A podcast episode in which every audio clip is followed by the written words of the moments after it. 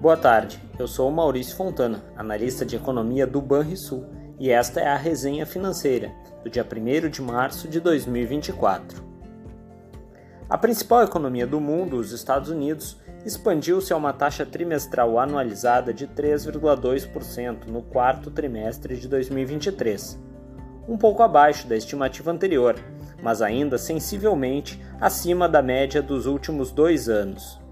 Dessa forma, o PIB norte-americano cresceu 2,5% no último ano, ante uma alta de 1,9% em 2022.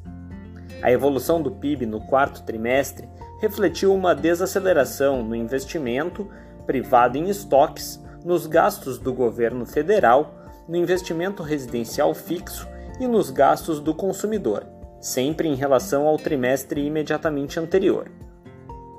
Sobre a inflação, o núcleo do índice de preços de gastos com consumo reduziu o ritmo de alta para 2,8% em janeiro, ante a alta de 2,9% no final de 2023, ambos os dados em base anualizada.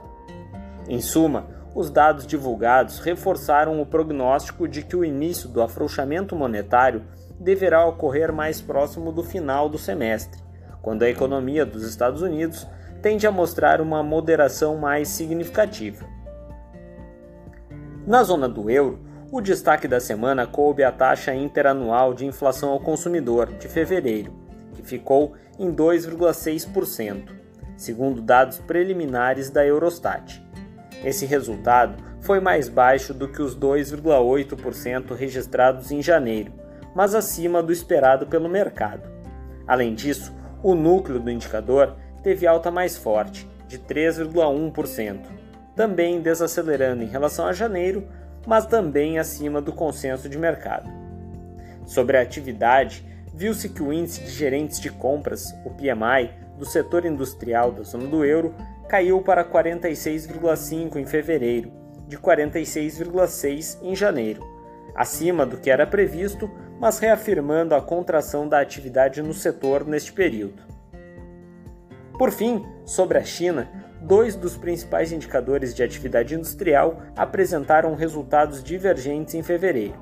O PMI apurado pelo governo chinês caiu para 49,1 em fevereiro, novamente indicando contração da atividade. Entretanto, o PMI apurado pela S&P Global subiu para 50,9 em fevereiro, ante 50,8 em janeiro, permanecendo em território de expansão da atividade. Foi o quarto mês consecutivo de crescimento no setor pela métrica privada. No cenário doméstico, a semana foi marcada por dados relevantes, como o PIB de 2023 e indicadores importantes de inflação. Sobre o PIB, foi reportado que este ficou estável no último trimestre de 2023, ante o período imediatamente anterior de forma que este encerrou o ano passado com expansão de 2,9%. Vale destacar o desempenho positivo do setor agropecuário, com crescimento de 15,1% de 2022 para 2023, enquanto a indústria e o setor de serviços apresentaram desempenhos mais tímidos, de 1,6% e 2,4%, respectivamente. Sob a ótica da demanda, o destaque veio do consumo das famílias, que avançou 3,1% em relação a 2022, e do consumo do governo, que cresceu 1,7% no período. Por outro lado, a formação bruta de capital fixo, uma medida do investimento, registrou queda de 3% no último ano. O resultado do PIB ficou marginalmente acima de nossa estimativa, mas não deve alterar nossa percepção de moderação no ritmo de expansão em 2024. Sobre o comportamento dos preços, viu-se que o IPCA 15, considerado uma prévia da inflação oficial, registrou alta de 0,78% em fevereiro, ante janeiro. Em 12 meses, o indicador acumulou alta de 4,49%, pouco acima da marca percebida um mês antes. Apesar de levemente mais baixo do que o esperado, o indicador manteve acesas as preocupações sobre a reaceleração de algumas medidas relevantes, como o de preços livres e de serviços subjacentes. Ainda sobre o tema, mas em sentido inverso, o IGPM apresentou deflação de 0,52% em fevereiro ante janeiro e, no acumulado em 12 meses, registrou queda de 3,76%. O principal responsável para esse resultado foram mais uma vez os preços ao produtor, que caíram 0,90% no mês. Cabe notar que, por hora, esses resultados parecem insuficientes para alterar o curso dos cortes na taxa básica de juros nas próximas duas reuniões, mas deveremos observar um incremento na cautela com que os dirigentes do Copom irão sinalizar seus próximos passos. Outro dado importante da semana foi a taxa de desemprego no trimestre encerrado em janeiro, de 7,6%.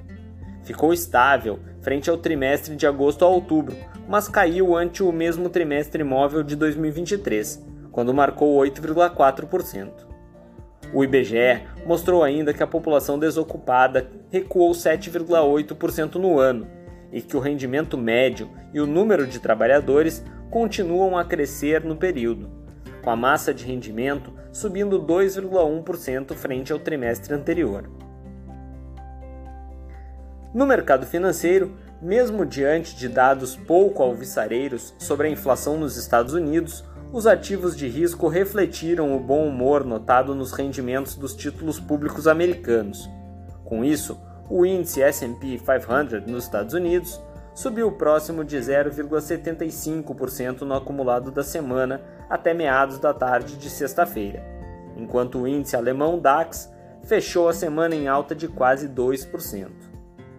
No Brasil, o Ibovespa teve forte volatilidade e marcava quase estabilidade na semana até a tarde de sexta. O dólar, beneficiado pelo avanço das commodities e pelo contexto externo, perdeu força frente ao real, com queda de quase 1%, enquanto as taxas de juros prefixadas de vencimentos mais longos cederam sensivelmente. Entre as variáveis macroeconômicas, nossas projeções agora incorporam uma alta mais significativa da, do IPCA, de 3,94% para o ano de 2024, mas menos intensa no IGPM, de 2,64% também para 2024. Mantivemos, contudo, a variação projetada do PIB de 1,8% neste ano e a taxa Selic final de 9% ao ano. Já na agenda de indicadores da próxima semana, destaque no dia 4 para o PMI composto da China, de fevereiro. No dia 5, teremos o PMI composto da zona do euro e do Brasil, ambos de fevereiro, além de dados de preços ao produtor da zona do euro referentes ao mês de janeiro e o PMI composto dos Estados Unidos.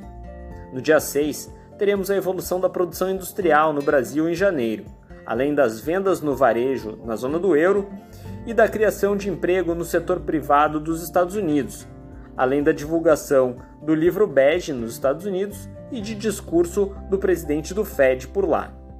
No dia 7 é dia de divulgação do IGPDI de fevereiro no Brasil e decisão da taxa de juros na zona do euro pelo Banco Central Europeu. Por fim, no dia 8, a agenda mais movimentada da semana, com a divulgação do PIB do quarto trimestre na zona do euro além do relatório de criação de vagas de emprego de fevereiro nos Estados Unidos e da taxa de desemprego por lá.